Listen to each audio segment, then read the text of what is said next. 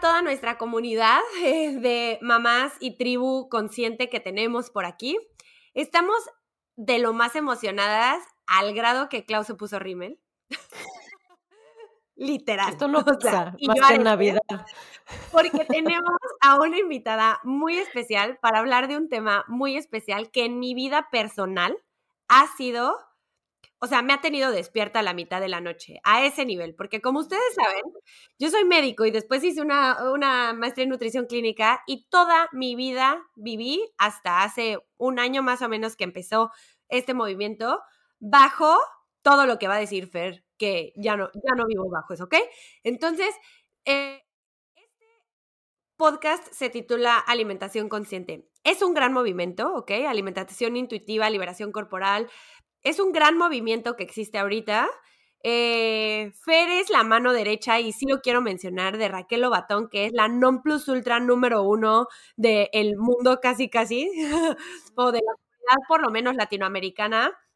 Eh, en este movimiento y la verdad es un honor para nosotras que esté aquí porque va a hablar de temas que verdaderamente te dejan boquiabierto y te van a dejar pensando y te van a dejar con dudas, obviamente. Vas a decir, ¿cómo puede ser? Pero es por todo lo que llevamos aprendiendo y como Fer lo dijo hace poquito en otro podcast que escuché de ella, no solo lo, no solo lo tenemos pensando desde que nacemos, sino que lo tenemos pensando de, o sea, viene, eh, o sea, tenemos un inception en nuestro cerebro de este tema desde generaciones atrás, generaciones atrás, ¿ok?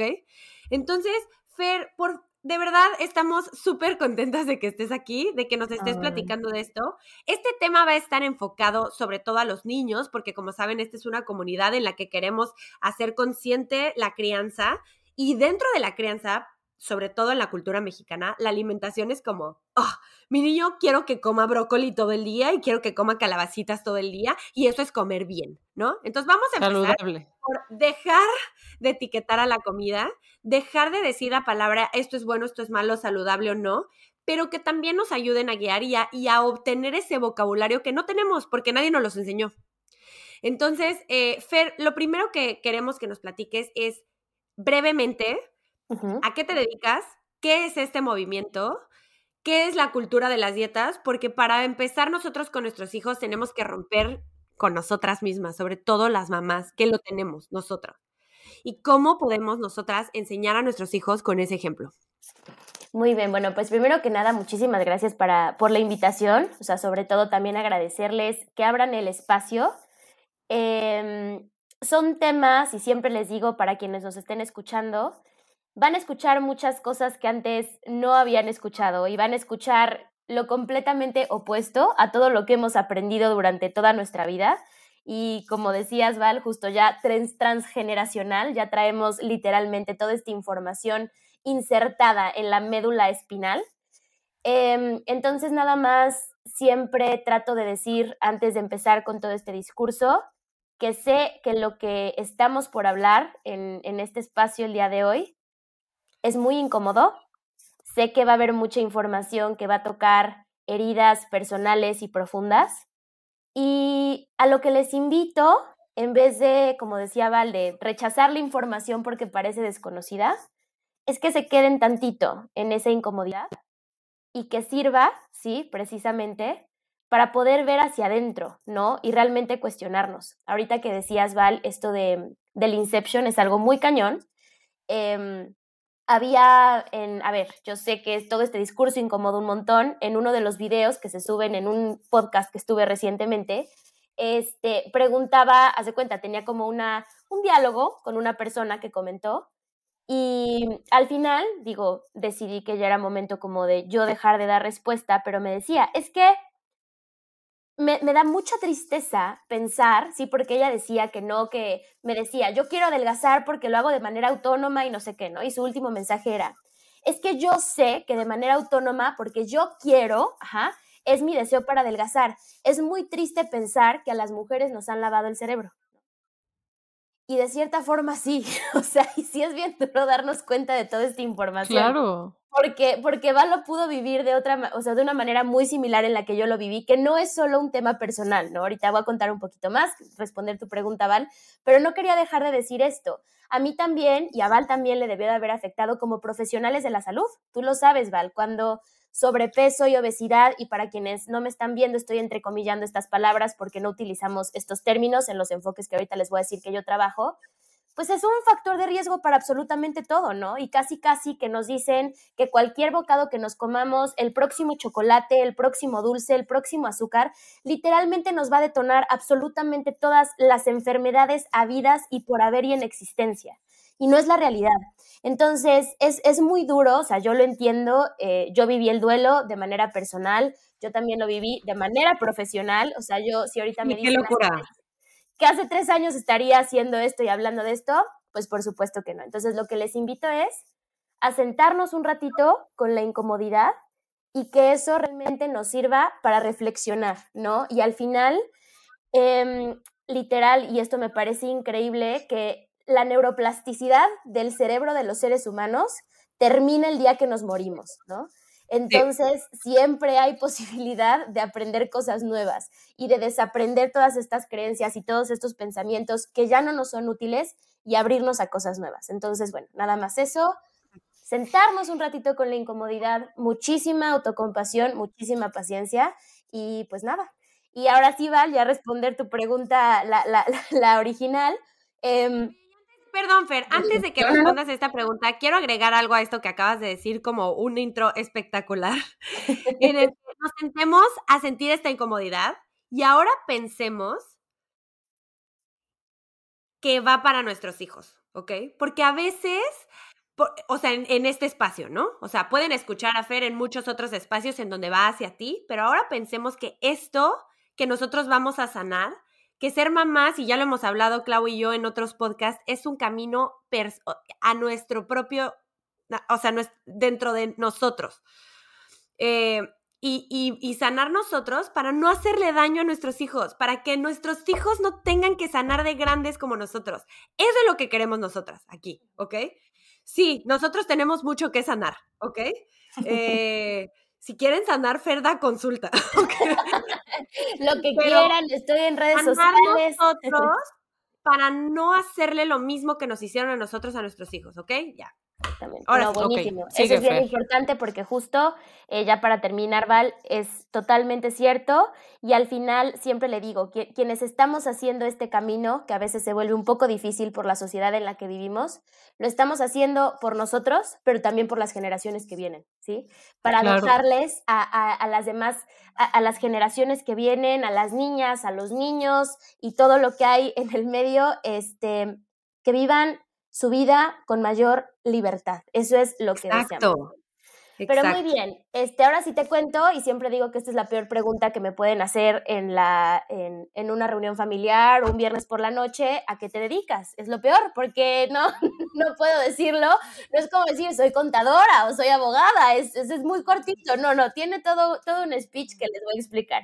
Eh, yo soy nutrióloga no centrada en peso, ¿sí? Y trabajo bajo los enfoques de salud en todas las tallas y de alimentación intuitiva. Voy a explicarlos súper brevemente porque esto es un tema por sí mismo, ¿sí? Sí, sí. Em, salud en todas las tallas es un movimiento que precisamente como su nombre lo sugiere, ¿sí? Eh, establece que a diferencia de todo lo que nos han dicho, puede existir salud en todas las tallas, ¿sí? Y que cuando yo veo a una persona gorda, y aquí quiero decir que yo utilizo la palabra gorda sin estigma, como cualquier otro adjetivo, porque además el activismo gordo se ha apropiado de la palabra, cuando yo veo a una persona gorda, no puedo decir absolutamente nada de su salud. Lo único que yo puedo notar, ¿sí? Cuando veo una persona gorda, son los propios sesgos que yo tengo en torno al peso. Es lo único.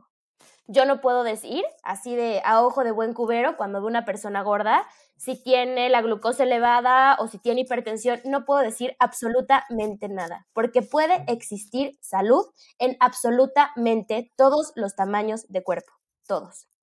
Eso es por una parte.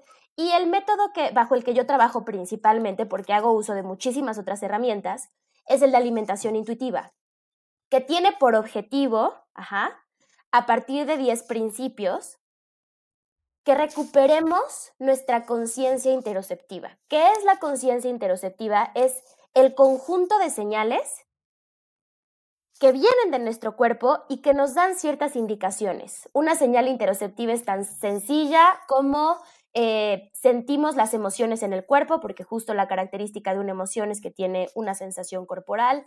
Cuando tenemos ganas de ir al baño, la sensación de sed, este, cuando tenemos sueño, y dentro de estas están la, el hambre y la saciedad. ¿Cuál es el tema con el hambre y la saciedad? que precisamente, si me preguntabas, Val, qué es la cultura de las dietas. La cultura de las dietas, ah, de manera súper, súper, súper concreta, porque es también muy amplio, es un sistema de creencias, ajá, en el que principalmente lo que se hace es enaltecer un tipo de cuerpo, ¿no? El cuerpo hegemónico en cuestión, el cuerpo ideal en cuestión, y que obviamente siempre va a ser un cuerpo delgado, ¿sí? Y entonces va a ser relacionar este cuerpo delgado no solo a la belleza, que ese es otro tema, sino a la salud y también a la virtud, ¿no? Tenemos acostumbrado pensar que las personas delgadas les atribuimos un montón de características, que son disciplinadas, que son constantes, que tienen fuerza de voluntad, ta, ta, ta, ta. Ajá. Y entonces lo que va a hacer la cultura de dieta, ojo, con el único objetivo de ganar dinero, porque la industria de las dietas ganó nada más el año pasado 250 mil millones de dólares, ajá, lo que nos va a decir es una brutalidad. Esta cultura de dieta es todos, absolutamente todas las personas tienen que tener este tipo de cuerpo. Y si no, por lo menos te tienes que pasar la vida intentando llegar a este tipo de cuerpo. Y además... Y quedándote pobre. Y quedándote pobre, y quedándote estresada, y quedándote con mil consecuencias que tienen las dietas. ¿Y qué es lo que sucede? Que solo menos del 3% de la población mundial puede acceder de manera natural a este cuerpo hegemónico. Por supuesto que la cultura de las dietas y la industria de las dietas lo sabe, porque claro, no ganaría dinero con el 3%. Voy a pasar a fastidiar al 97%, que de manera natural no va a acceder, o sea, no va a tener este tipo de cuerpo, y entonces les voy a decir que yo les tengo toda la solución, sí, para todos sus problemas, para que sean felices, para que encuentren pareja, para que tengan éxito profesional. Y va a ser que modificar tu composición corporal a través de las dietas y yo con eso voy a lucrar, ¿ok? Entonces, sí, ya sé, es impactante que nos están escuchando, están así de, ¿qué es esto? Entonces, ¿qué pasa? y entonces, ¿qué pasa? Que en esto, por esta cultura que tenemos, ajá, lo que va a suceder es que vamos a intentar incansablemente y también de manera, pues no es un fracaso, pero es que hay que decir que el 95% de las personas que hacen una dieta van a recuperar el peso perdido. Y dos terceras partes de esta población, de este 95%, va a acabar pesando más de lo que pesaba cuando inició la dieta. Y esto Valentina se los puede comprobar con bioquímica, con química. El cuerpo va a hacer absolutamente todo lo posible porque al cuerpo le vale queso, o sea, de verdad, si estás accediendo al estándar de belleza o no, el cuerpo te quiere vivo y el cuerpo se adaptó para sobrevivir, no para que... Y el cuerpo no sabe que tú estás dejando de comer porque quieres enflacar, el cuerpo cree que estás en hambruna. Se te acabó la comida, exacto. Se te acabó la comida y va a entrar en un estado de estrés, de inflamación. Total, total. Y de manera que cuando le des de comer, le vuelvas a dar de comer y generalmente, como dice Fer, la restricción lleva al, atacón, famosísimo, eh, va, a decir, madre de Dios, esta me, no, va a volver a ver hambruna. y entonces va a volver a, a, ver hambruna y tu cuerpo va a guardar energía, pero no porque te odie tu cuerpo, no porque te juegue chueco, porque te está intentando ayudar. Claro, y eso es lo más bonito. Es, es, una locura y eso es lo más bonito cuando dicen, es que claro, porque muchas veces nos volvemos hipervigilantes cuando llevamos un mes haciendo dieta y tenemos un hambre del terror y estamos pensando en comida todo el día y soñando con comida y desconfiamos de nuestro cuerpo porque es como, güey, yo quiero aquí hacer dieta y tú me estás saboteando. Y no, el cuerpo nos está ayudando a sobrevivir. Te está salvando. Te está salvando. Es muy cañón. les voy a decir por qué a mí este tema me empezó a apasionar muchísimo. Yo daba consulta tanto de médico general como de eh, control de peso porque soy nutrióloga clínica también, aprendí a hacer dietas calculadas, mi tabla de Excel, todo perfecto, calorías, eh, yo estaba convencida. Y me empecé a dar cuenta, y sabes que el otro día que escuché a Raquel Lobatón decir lo mismo, fue súper liberador porque yo decía, algo estoy haciendo mal. algo estoy haciendo mal. Mis pacientes no, y de verdad intentaba hacer como una dieta muchísimo más, o sea, yo desde el, eh, desde el inicio empecé a hacer como mucho más laxa, decirles, no cuenten las calorías, es importante comer saludable, este, mejor cambia esto por esto, mejor cambia esto que es saludable, pero, pero seguía dentro de lo mismo, ¿me explico? No me funcionó. ¿Quieren saber, ¿Quieren saber en qué paciente me sentí bien? En ninguno.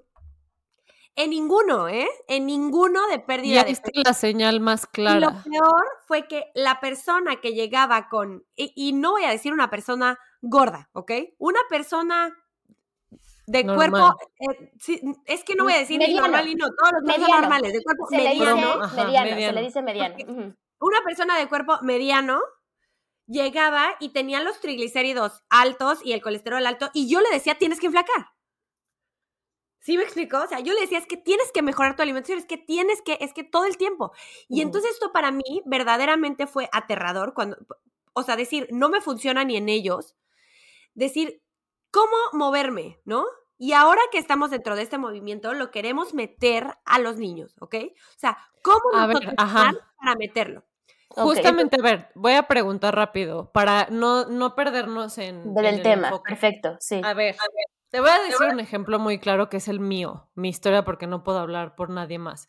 Yo cuando tenía 12 años, en el verano empezó a salir un comercial que estoy segura que todas las que tienen nuestra edad, 30 más o menos, se acuerdan, de Special K, que era desayuna y cena Special K todas las mañanas, todas las noches y tendrás, y salió una vieja midiéndose la cintura y yo en ese momento, 12 años, güey, dije, no mames, yo tengo que estar así. Entonces empecé a hacer el reto Special K y lo hice dos meses en verano. Fuimos a la playa, mi mamá vio que era un palito cuando me vio en traje de baño y dijo, ¿qué pedo? Me mandó al psicólogo, a la doctora, etcétera, etcétera. Resulta que tuve principios de anorexia, ¿no? Por esta obsesión de, pero a ver, no fue solo el comercial, eso es algo súper importante, que tuve que trabajar hasta ahorita con mi hija, o sea, como que me regresó todo esto. Y fue que yo crecí en esta, y Valen lo sabe, crecí en esta familia de comida familiar el domingo, nos atascamos, pero todos vamos a hablar de que mañana todos empezamos la dieta. Entonces, mis tías, mañana yo voy a empezar la de pura carne y grasas. Y otra tía, yo voy a empezar la de no sé qué. Cuatro aceitunas y dos almendras. Ajá, yo mañana ayuno intermitente y la, ya sabes. entonces, yo crecí, uno, viendo a mujeres no conformes con su aspecto físico, 100% relacionado al peso, más allá de la belleza. Dos, nadie me dijo eh, esto de se puede comer todo, bla. Yo tenía esta idea como, como todos la tenemos de esto es saludable, esto no, y esto me causa culpa. Entonces, cuando como chocolates, me encanta, pero me siento culpable y no voy a cenar y voy a hacer restricción después. Y ahora viéndolo con mi hija, digo, a ver, ya quitamos esta, este, este vocabulario de saludable y no saludable porque me pone de malas. Yo le digo, mi amor, tú necesitas comer de todo, tu cuerpo necesita de todo. Pero sí hay falta como de este vocabulario de cómo no creo esa misma... Eh, eh, para empezar, trabajar obviamente en esa aceptación personal y en que los cuerpos son diferentes y como que siempre trato de hacer esos ejemplos con Maya, pero además el vocabulario de, a ver, yo te estoy alimentando, yo sé lo que es bueno para ti, porque yo tengo el control porque soy tu mamá, ¿sabes? Ahorita tú no puedes decidir, pero no quiero que se siente impuesto, no quiero que tenga una relación negativa. Yo la dejo comer absolutamente todo, pero es como esta introducción, este vocabulario consciente de una alimentación intuitiva. Hablamos mucho como de escucha tu pancita, tienes hambre, o sea, sabes, pero no quiero como meterme de más. ¿Tú qué nos aconsejarías de cómo introducir una relación saludable con la comida, tanto físicamente como emocionalmente con un niño o una niña. Buenísimo, Clau. Y es que ve, a ver, justo iba a conectar esta parte de la que estábamos hablando con esto que viene ahorita. El objetivo de la alimentación intuitiva es precisamente reconectarnos con estas señales, con esta conciencia interoceptiva. Y digo siempre recuperar y reconectarnos porque en algún momento estuvimos conectadas con todas estas señales pero precisamente me pareció importante decir como el trasfondo de por qué empezamos a controlar el hambre y todas estas cosas, ¿no? Precisamente por todo este este, este ambiente, esta sociedad, esta cultura de dietas. Por eso me, me pareció importante decirlo. Entonces, nos enseñaron a desconfiar de nuestros cuerpos. No solo en cuanto a cómo se ve, no solo en cuanto a la imagen corporal. O sea, cuando yo hablo de confianza corporal, hablo de esta relación íntima que tenemos con el cuerpo, porque siempre les digo, podemos tener una relación muy cercana con nuestro esposo, con una amiga, con un familiar, con nuestros hijos, pero no hay relación más íntima que la que tenemos con nuestro cuerpo, porque en verdad la información que nos da todos los días a cada minuto es importantísima y es una cantidad de información de verdad, o sea, no se acaba, ¿no? Entonces, en esto, Clau, ¿cómo le podemos hacer? Es importante entender que muchas veces dudamos y hay tanta ansiedad en torno a la alimentación de los niños porque no confiamos en nuestros propios cuerpos. ¿Sí se entiende? Por eso hay tanta duda, ansiedad y de madre, si sí es saludable y no es saludable. Así, lo que siempre les digo, a ver, la palabra saludable es un término súper abstracto. Un niño de 5 años no entiende qué es saludable. es como si le estuvieras explicando este, límites y cálculo diferencial integral a un niño de primera secundaria. No te va a entender. O sea, la, misma construcción de su cerebro, o sea, biológica, no le da para entender un concepto tan abstracto como es qué es saludable. O sea, ¿sí me explico?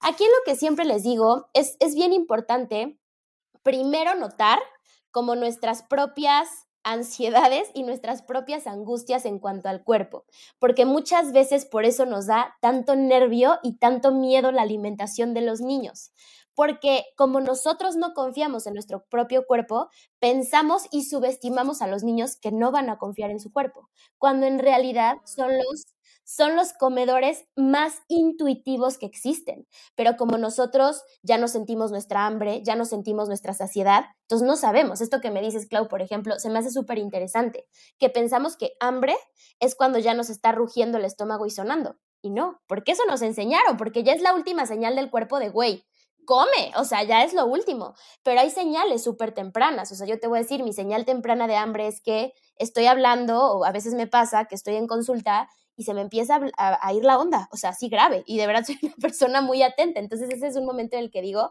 ya, o por ejemplo hay personas que bostezan mucho, que están muy cansados, entonces es, entiendo la ansiedad, pero quiero como que lo veamos y que estemos bien conscientes que mucha de la ansiedad que viene al alimentar a, a los niños viene de nuestra propia ansiedad porque desconfiamos de nuestros propios cuerpos. ¿Sí se entiende? Entonces, eso es bien importante verlo, porque muchas veces, y no es que diga, ay, es bien sencillo, no, no es bien sencillo, por eso me dedico a lo que me dedico y tengo el trabajo que tengo, porque no, o sea, hay que desmantelar muchísimas cosas.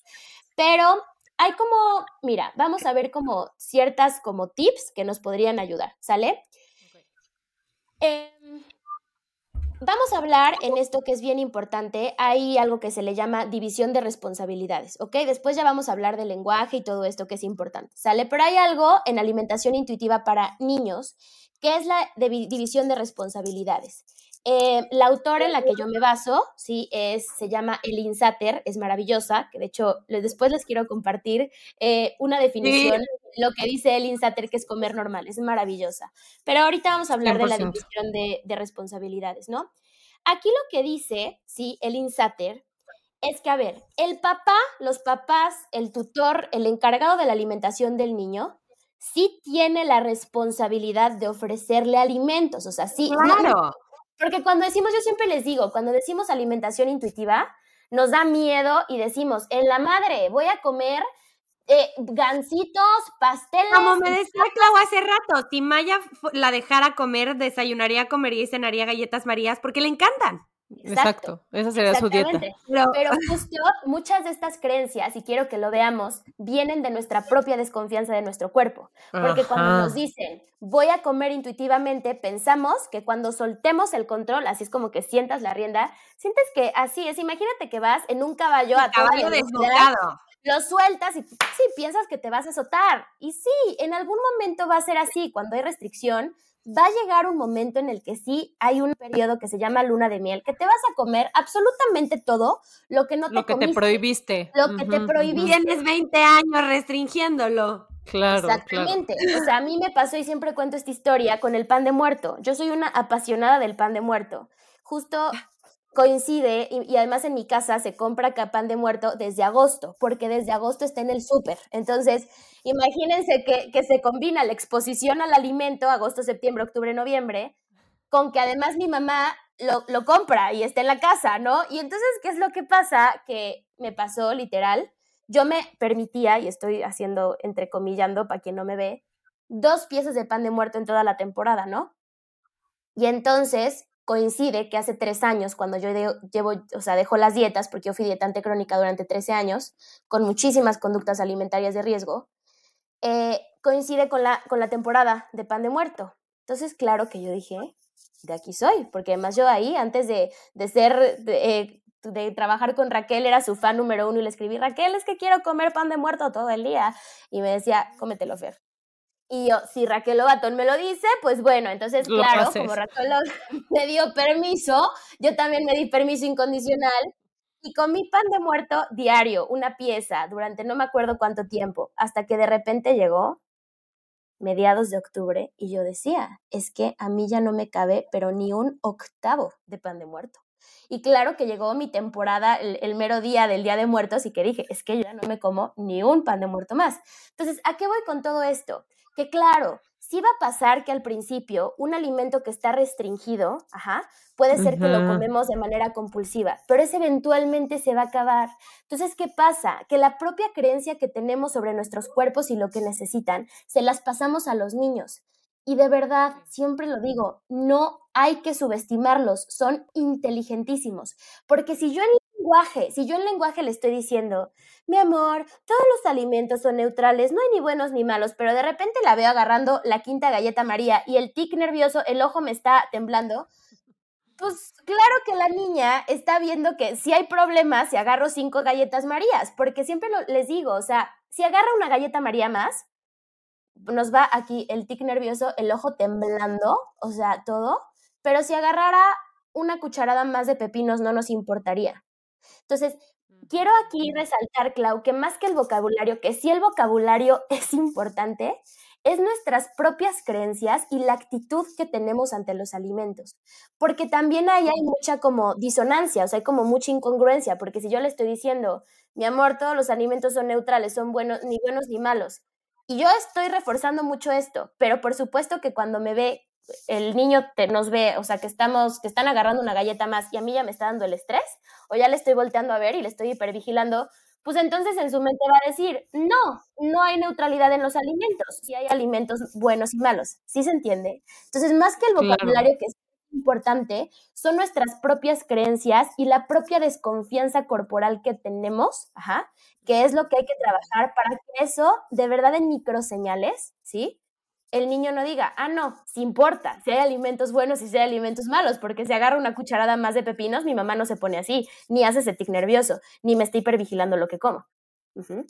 Entonces, si bien el vocabulario es importante, es nuestra propia desconfianza la que tenemos que vigilar. Y a ver, sí, sin duda, tenemos responsabilidad en esta división de responsabilidades del INSATER. O sea, ¿qué le toca al papá?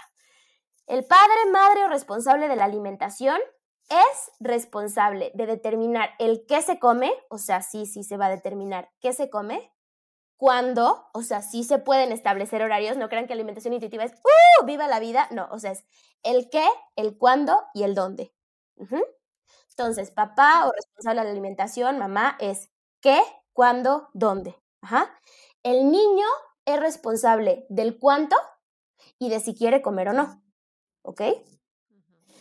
Entonces, ahí como que se quita un poquito más el estrés porque justo a veces pensamos alimentación intuitiva es viva la vida, va a comer absolutamente todo lo que quiera, se va a deconstruir, o sea, se va a descontrolar. Uno ahí hay que trabajar nuestras propias creencias y el segundo es, a ver, sí se pueden poner límites. Yo sí puedo, o sea, ver qué alimentos le voy a ofrecer. Yo sí puedo ver que haya un horario de comida, que a esta hora nos sentamos a comer.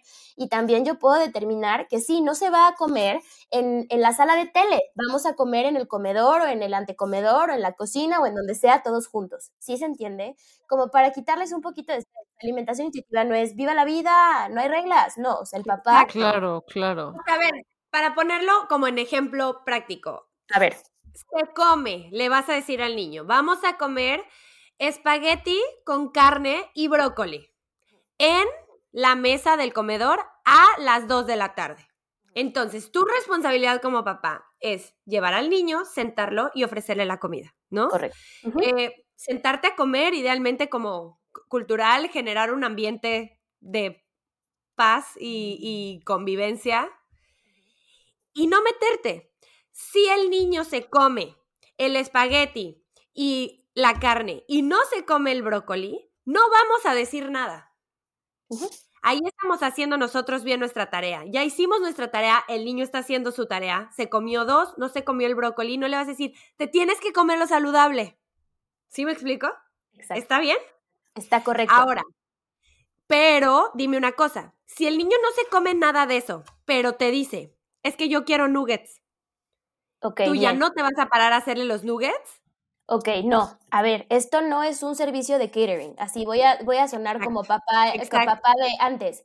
Esto no es un hotel. No, no, no es un hotel. O sea, le tienes que decir que estás considerando sus opciones, ajá, que lo estás escuchando, pero que lo que hay en ese momento es eso. Entonces le vas a decir, a ver, mi amor, eh, entiendo perfecto que quieres nuggets. ¿Te parece si lo consideramos para los menús de comida de la comida de la semana. ¿Sí? Lo, voy a, lo voy a incluir, sin duda. Pero ahora es importante que sepas que lo que hay hoy de comer es espagueti, carne y brócoli.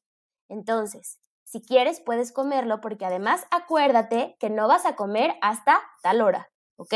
O sea, porque no es así como de viva la vida. Entonces, tienes que hacer cosas y la comida te va a dar energía. Entonces, por supuesto que lo incluimos. Ahí que le estás diciendo. No le estás diciendo cuando te dicen nuggets. No, es ultra procesado y utilizan las obras del pollo y no, no, no. Tengo o sea, aquí un documental. pero tampoco te estás parando a dárselo. Pero tampoco te estás parando a dárselo porque no es un servicio de catering, es una casa. Pero a ver, yo tengo una pregunta de eso. Tengo una, Maya tiene justo cinco años. ¿Cómo respeto en ese sí poner límites de horarios? Eh, su propia como esta parte de ella que diga ahorita en este momento tengo hambre, porque de repente a las comemos a las dos y entre dos y seis me dice a las cuatro tengo hambre y yo quiero como esa parte de válido que tú me estás diciendo tengo hambre, tenemos horarios de comida, o sea, ¿cómo meto esa parte de que ella está escuchando a su cuerpo, por así decirlo, Y, me está diciendo tengo hambre?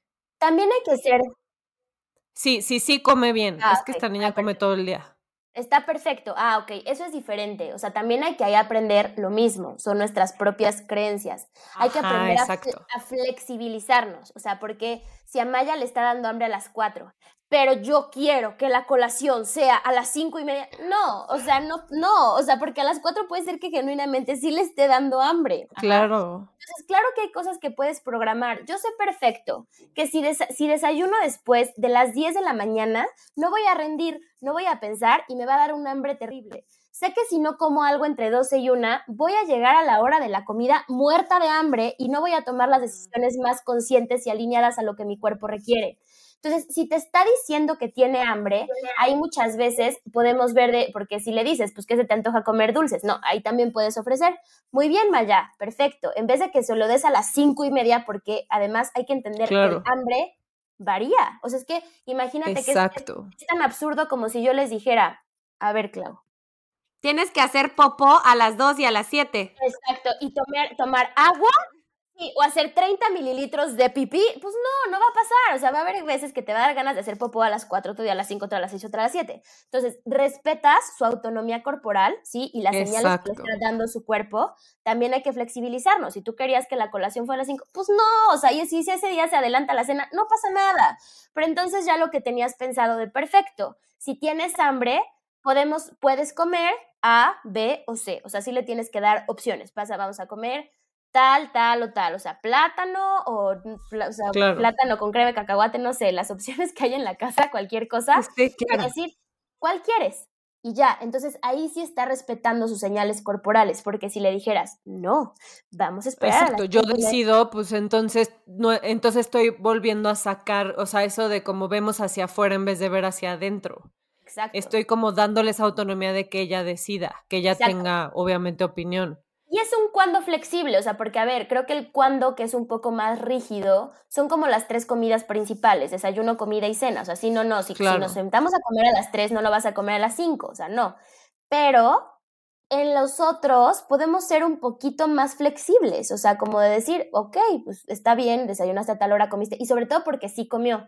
Si hubiera sido consecuencia, digo, tampoco hay que ver como la comida como castigo, pero sí como hacerle saber de, sí, Maya, es que justamente... Hay horarios. Por eso, te dije, por eso te dije que había que comer a esa hora, porque te va a dar hambre, corazón, pero no te preocupes ahorita. Sí me explico, o sea, como eso sí, pero también en los intermedios, como flexibilizarnos un poquito. De verdad no va a pasar absolutamente nada si come la a las 4, a las 5 o a las 6. Oye, Ferry, por ejemplo, esta se me hace una muy importante. como estamos aquí criando criaturas y pues estamos un poco a ciegas, si la obesidad no es un síntoma, porque estamos hablando de que los cuerpos desde chiquitos son diferentes, ¿qué, es un, ¿qué dirías tú que son síntomas que nos preocupan o sea, que nos deberían preocupar en cuanto a la nutrición de nuestros... Chance estoy haciendo algo mal, chance debe comer más esto, ¿me explico? si la obesidad no es el síntoma, ¿qué otros síntomas nos dirías tú que estemos como pendientes de detectar? A ver, aquí hay que aclarar que sobrepeso y obesidad, más que ser un síntoma, se consideraban como causas de muchas enfermedades. Entonces, ahí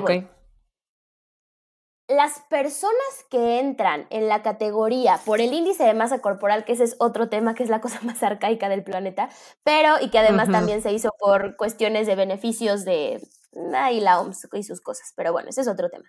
Las personas que entran en la categoría de sobrepeso y obesidad, sí, o sea, sí tienen más posibilidad, ajá, de desarrollar cierto tipo de enfermedades, pero no es el único factor. Aquí siempre decimos, asociación no es causalidad, ¿ok? Dentro de todo el panorama de salud, ajá, las conductas individuales, y que además ahorita voy a decir, el peso no es una conducta, las conductas individuales, dígase alimentación, ejercicio, actividad física, patrón de sueño, gestión del estrés y muchísimas otras, solo contribuyen a la salud entre un 25 y 36%, dependiendo de las personas. Y solo alimentación y ejercicio contribuye en menos de un 14% a la salud. No es nada. Y nos estamos partiendo la cabeza pensando que es todo. Y aquí voy a regresar. Wow el peso corporal no es una conducta de salud. Ahí te va esto, está cañón. O sea, si hay personas que entran en la categoría de sobrepeso y obesidad, ajá, que pueden tener más posibilidad de desarrollar una enfermedad. No es que sea la causa. Así como yo, que soy más blanca, una persona blanca, tengo más posibilidad de desarrollar cáncer de piel. ¿sí? Que una persona, claro. una ascendencia, una persona negra. Y, y, a mí no llegan y me dicen, no, es que sabes que sí, es que estás bien blanca, vamos a tener que cambiarte el color de piel para que entonces tengas menos incidencia y probabilidad. Es estúpido. Hay personas que por ser latinas, este, tenemos más, o sea, somos más propensas a ciertas enfermedades y no, ¿sabes qué? cambia todo tu linaje para que mejor y no, tengas tanta, no seas tan propensa a la diabetes. Es estúpido. Entonces, no se puede hacer eso. Estúpidas estos ejemplos que me vuela el cerebro, o sea, de verdad. Es que es tal cual, o hay enfermedades que a las que vamos a ser más propensas cuando, cuando seamos más grandes, con mayor edad, y no llega alguien y le dices, señora, hay que revertir el tiempo, cómprese una, este, sí, un, un, sí, un túnel del tiempo para que regrese unos años y no tenga incidencia tal enfermedad, osteoporosis. Pues no, o sea, después de cierta edad, sí, por supuesto, la densidad ósea va a cambiar. Sí me explico, es así de absurdo. Claro, es lo más natural. Es, es que no es natural. Y además aquí decir que personas se ha comprobado, esto es, da para otra plática, ¿no? Pero se ha comprobado que las personas que caen en la categoría de sobrepeso y obesidad cuando, ¿sí? Implementan conductas de salud, actividad física, alimentación, gestión del estrés, etcétera, ¿sí? Tienen la misma prevalencia, incidencia, lo que sea, la, misma, son igual de propensos a desarrollar una enfermedad que las personas que caen en la categoría de normopeso y de peso bajo. La misma. Claro. Porque el peso corporal, y que quede aquí claro, no es una conducta de salud porque no tenemos o sea, control en nuestro peso corporal. Entonces, ahorita que me dices de los síntomas, hay que entender que el peso corporal no es una conducta de salud, no es un síntoma, ¿ok? Y ahí que se puede ver, a ver, a los niños también se les lleva a revisión, o sea, ¿qué vería yo, por ejemplo, que el médico vea algo o, a ver, en buen plan, si ves descolora, o sea, coloraciones en el cuerpo o si ves que tiene igual descoloraciones por falta de vitaminas o si lo ves que está muy cansado, que le está faltando muchísimas, muchísimas, muchísimas, y diferentes para cada niño. diferentes para cada niño. de bienestar eh, y de salud que no son el peso. O sea, eso se lo digo que, yo. Que lo primero que pasa cuando los llevas al pediatra que es Val, les miden el peso y la altura. Con Maya era así, cada mes que la llevamos a consulta. No mal, porque al final crecer implica replicación celular, replicación celular implica ganancia de masa y eso es medible en un niño, ¿no? Como un signo de bienestar. Pero no. El problema es cuando. Exacto, exacto, Cuando se, se, se disminuya solamente eso. Si estás en este estándar, estás sano, si no, no. Y entonces cuando voy y miden a Maya y Maya es más alta, no me preocupo, salgo feliz, mi niña está alta, está creciendo. Exacto. Pero si me dijeran, mi niña está más arriba del estándar de peso, ¿por qué me preocuparía eso? A diferencia de la altura, como que... Y además, Clau, eso, o sea, sí se ve, pero estas curvas que tienen los pediatras, el chiste no es porque ya ves que estás en el percentil 75, eso da igual. Ajá. O sea, mientras el niño siga en su misma curva y de manera constante a lo largo de los años exacto. en su propia curva, no en comparación a, a, otras personas que nada que ver. Tiene que ir el niño en su propia curva. Entonces, mientras eso esté pasando, no se esté deteniendo el crecimiento. A ver, porque si me dices, está cañón, o sea, lo acabas de decir perfecto. Si tu niño dice, tu creció, ah, perfecto. Pero si nos dicen, el niño subió de peso, ¡Ah! Cristo santo, o sea, ya nos está. no, como si fuera pecado el pecado, o sea, al final si está creciendo, si su curva de crecimiento sigue constante, entonces nos está indicando que eh, también respetar, también respetar, porque también se da mucho en los niños, a los niños que crecen más lento. O sea, es, lo mismo, ¿eh? Totalmente, es lo mismo. totalmente. Porque, porque nos, aquí en los niños nos afecta a uno y nos afecta al otro. El niño tiene que ser del libro, tiene que crecer. No. Claro, imposible. Peso más rápido, que ganan peso más rápido. Y hay niños que crecen más despacito, que ganan peso y talla más despacito y que no tienes tú la culpa. Que no le tienes que dar Nutella al niño. ¿sí? Porque, o sea, para que crezca. No, no, no se trata de, no se trata de eso. Se trata, y entonces al que no, no le puedes dar Nutella. Y al otro le dice, no, dale pan con Nutella. Claro que no, o sea, por decir un ejemplo sumamente burdo. Pero eh, a eso me refiero, a respetar, a conocer a tu hijo y a respetar su crecimiento. Proceso de cada hijo, no estandarizar todo, porque eso está de la chingada desde chiquitos. Y otra cosa, Fer, o sea, por ejemplo, para hacer un ejemplo muy, muy específico. Si yo ahorita te llevo a Maya de cinco años, que no tiene ningún pedo alimenticio, está perfectamente bien sana, que tú en una consulta no centrada en peso, que, ¿cómo sería una consulta no centrada en peso con mi hija de cinco años? Es que ibas a ver, y aquí es lo que he estado reforzando durante todo el episodio. La consulta no va a ser con Maya, va a ser contigo. Oh, ok. Porque ella es comedora intuitiva, porque todos nacimos comedores intuitivos, ella no tiene nada que arreglar. La que tienes que arreglarte eres tú. Tú sí, porque seguro, o sea, en una de esas que le ofreces el alimento, le pusiste una cara y todo eso, entonces yo voy a hablar contigo sobre tu estrés y preocupación y ver la manera en la que le estás diciendo las cosas a Maya o cómo tú este, te ve, por ejemplo, estresado, o sea, porque hay veces que me dicen, es que te juro que jamás le digo nada de su cuerpo y soy súper así, pero la señora está haciendo dieta y entonces dices, ¿cómo te explico? No estás comiendo nada tú. Ajá, exacto. ¿Cómo te explico?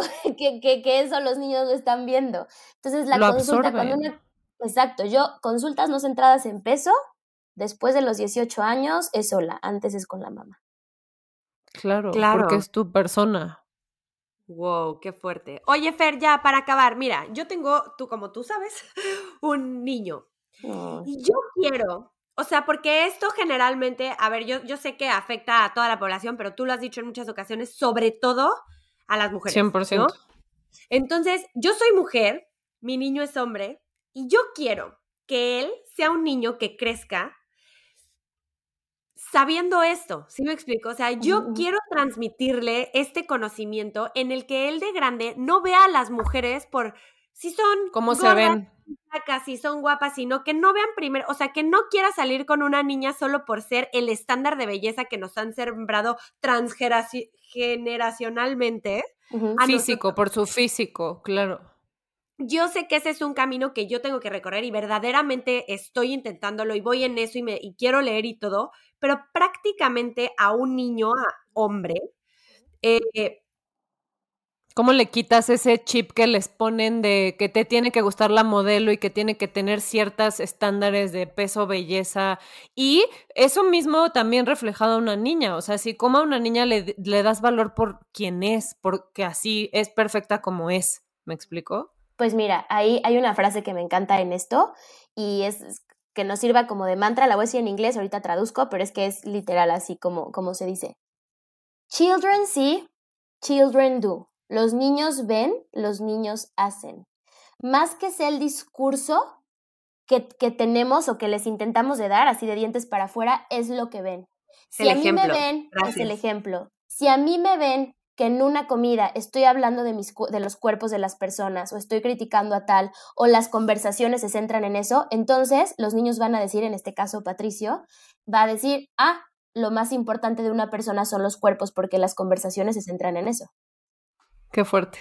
Entonces, por más que yo le diga... entonces me voy a ir a vivir a Groenlandia porque todas las conversaciones son de los cuerpos, estoy hasta la madre. Afortunadamente. puedes poner límites. Eso. Y creo que Fer lo habló en el otro podcast. Dijo, oye, ¿sabes qué? Yo le, yo le he dicho a personas, enfrente de Maya no hablamos de dietas. Si quieren hacer su dieta, háganla, pero enfrente de ella no hablamos de dietas. Exactamente. Y tienes absolutamente todo el derecho por ti y por tu hija, hijo, niños, niñas en general, decir, oigan, y, y que tu hija escuche. Y que entonces digas, a ver, les voy a pedir por favor que cuando esté cualquier, cuando esté yo o cualquier miembro de mi familia, las conversaciones sobre dietas, sobre los cuerpos, están fuera de la mesa. Conmigo, enfrente de mí, no se habla de los cuerpos. Y entonces, eso, el ejemplo que se va poniendo, es tú lo tienes en casa, ¿no? Y entonces, tal vez cuando estás en la conversación, estar criticando, güey, ¿viste que subió de peso? y que No, o sea, decir, o, tal vez, ay, es que están, o sea, irnos por ahí como de, sí, tu amiga, la que es muy inteligente, súper deportista, tratar, por ejemplo, también de no elogiar la belleza. Yo lo trato mucho con mis sobrinos, de qué bonita te ves, pareces princesa, no sé qué. Yo siempre les digo es, oye, qué, qué, valiente que fuiste a hacer tal cosa. Oye, me contaron que paraste un gol impresionante, tienes una habilidad deportiva impresionante.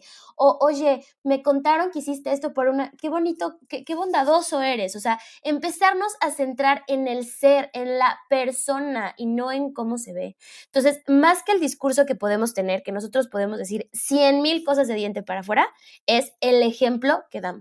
Y entonces es esta parte, como dicen, de la consciente, la tribu consciente, es estar conscientes de los espacios en los que nos movemos, de las conversaciones que tenemos.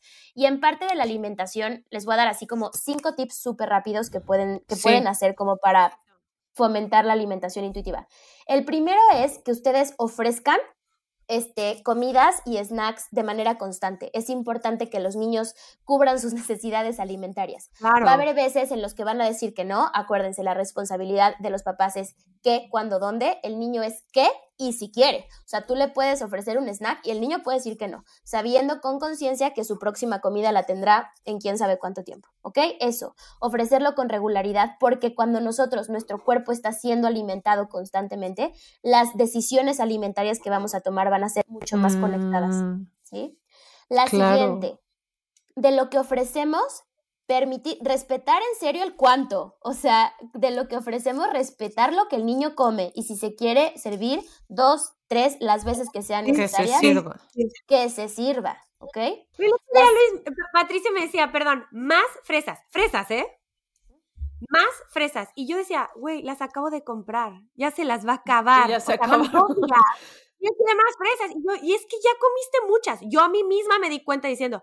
Y luego dije, no, si se las acaba, que se las acabe. Me está diciendo claramente un niño de un año, seis meses, más fresas. Así, ¿eh? Más fresas. Se me puso la piel chinita. Ya y tienes además fresas. O sea, además fresas, ¿no? Que no te pidió, sí, el, alimento satanizado, ¿no? Que ¡Ah! no, pero yo decía, yo pensando en este niño se va a tragar las fresas en dos días, güey. O sea, me tenían que durar una semana. Bueno, me van a durar dos días, pero me está pidiendo más fresas. Exacto. Y entonces ahí voy con la tercera. Ese es cuánto y también que le elija qué, lo que decía Val. Si hay espagueti, carne y brócoli, si no quiere los brócolis, respetar. Habrá otro momento en lo que tú vas, o sea, tú sí tienes que ir viendo cómo le ofreces los alimentos. Eso sí, ese es el tip 4, ¿ok? Tú ver de qué manera si un día no comió brócoli, entonces a ver, ahora le voy a hacer unas enchiladas, porque en las enchiladas ya viene la salsa, viene tomate, ya viene verdura. ¿Sí me explico? Entonces, ver de qué otra forma. ¿No? Y, y, la verdad es que los alimentos son tan versátiles que se pueden incluir de cierta forma, ¿no?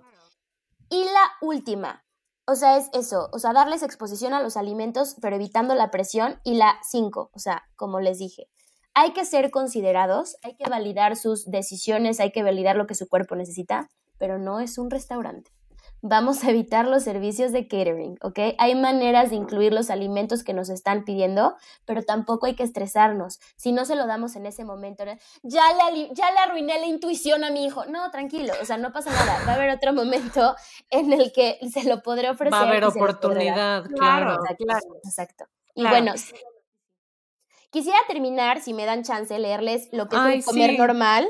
De, Por favor de Elaine Satter, que es una maravilla. Esto sí lo voy a leer tal cual, no crean así que me la sé de memoria. Este, ahí les va. Denme dos. Tengo que leerla. En este momento es lo voy hermosa. Es hermosa. Ay, espérame. Me está fallando el internet. Espérenme, espérenme tantito. Ahí está. Ok. Ok, entonces.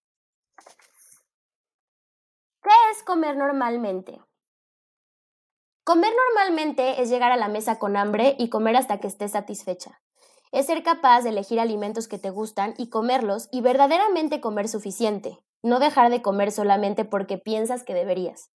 Comer normalmente es ser capaz de dedicar un poco de consideración a tu selección de alimentos para que obtengas comida nutritiva, pero no ser tan recelosa y restrictiva que te pierdes de alimentos disfrutables.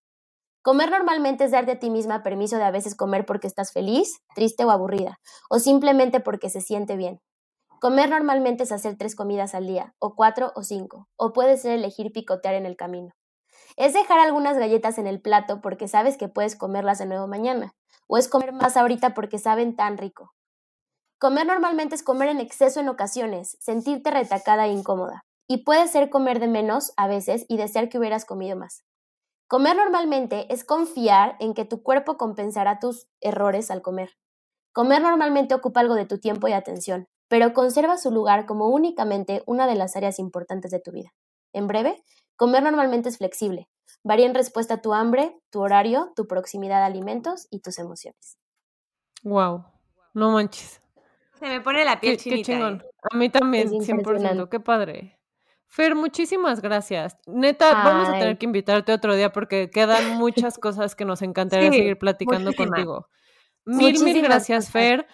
Mándanos, este, bueno, aquí abajo en la descripción les ponemos las redes de, Fer y los libros que, que, Fer nos podría mandar un mensajito recomendándonos algunos libros y también los ponemos aquí abajo porque creo que todas vamos a querer saber más y educarnos más y creo que es información súper importante. Muchas, muchas gracias, Fer. gracias por escucharnos. Déjenos sus comentarios. Aquí estamos al pendiente y nos vemos en el siguiente episodio. Gracias. Adiós.